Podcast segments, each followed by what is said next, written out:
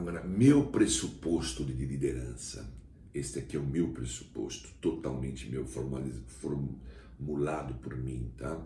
Baseado nessa minha experiência.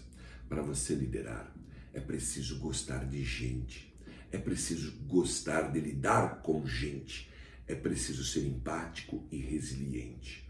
Porque se você não gostar de se relacionar com pessoas, de cuidar de uma equipe, de sabe entender tudo que está implícito aonde existe o ser humano, você não conseguirá fazer gestão de equipes.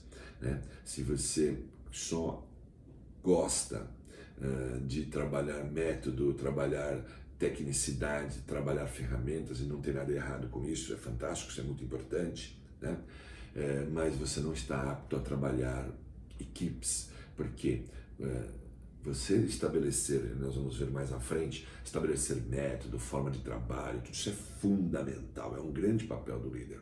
Só que saber lidar com o comportamento humano, saber influenciar o comportamento humano, provocar o comportamento humano para ser melhor, né? E levar toda essa essa, essa, essa, essa equipe de seres humanos para algum porto, para algum propósito, você tem que gostar de pessoas, ok?